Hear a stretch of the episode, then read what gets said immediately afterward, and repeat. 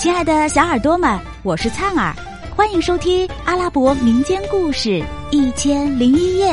我们将进入一个奇妙梦幻的世界，用耳朵沉醉其中吧。第一百七十四集，无巧不成书。印度国王凯菲也同样命令他的宰相突拉风率领五千骑兵开进宰赫兰山谷，想要偷袭国王塔伊木的营盘。宰相突拉风遵从命令，统帅人马向敌营进发，预备把敌人打个措手不及。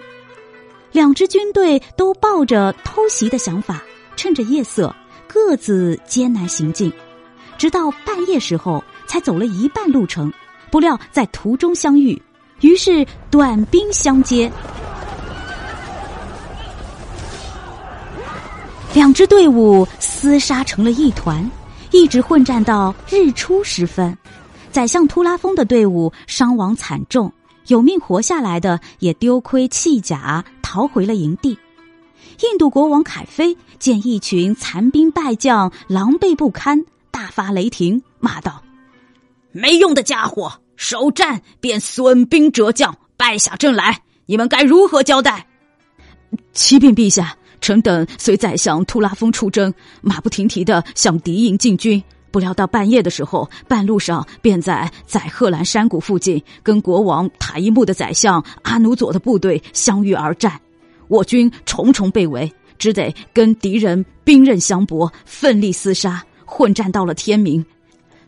大战之后，血流成河，尸横遍野，我军伤亡过半，损失惨重。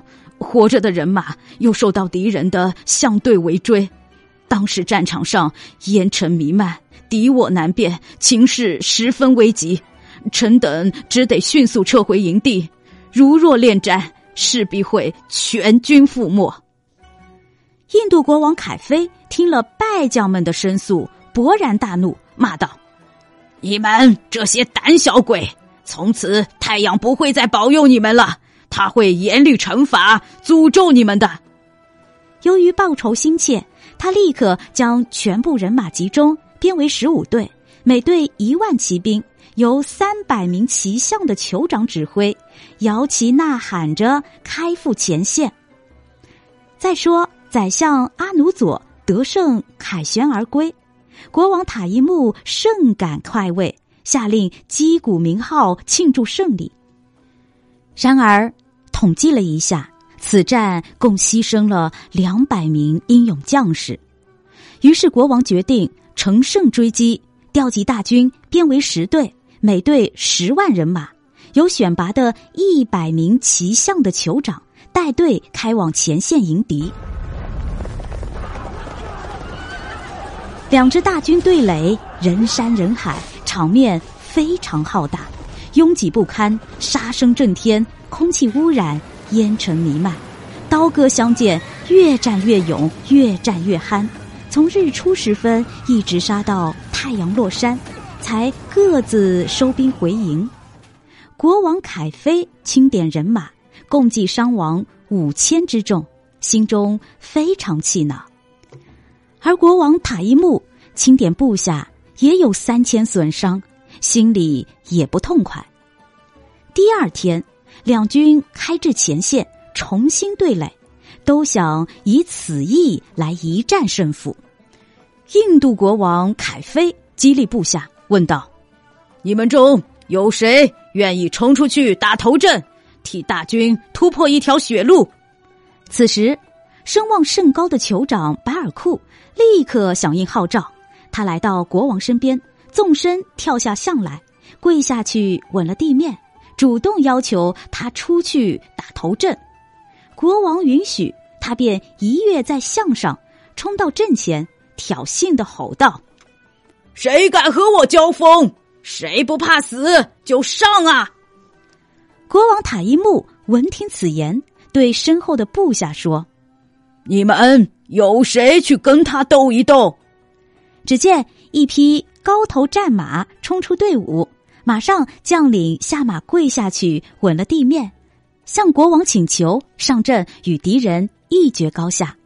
国王欣然应允，他翻身跳上马，冲到镇上。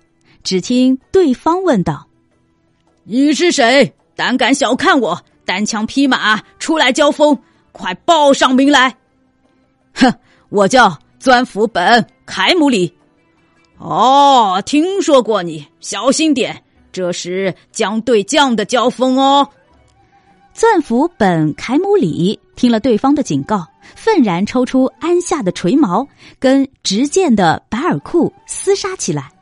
两人各显神通，奋力拼杀。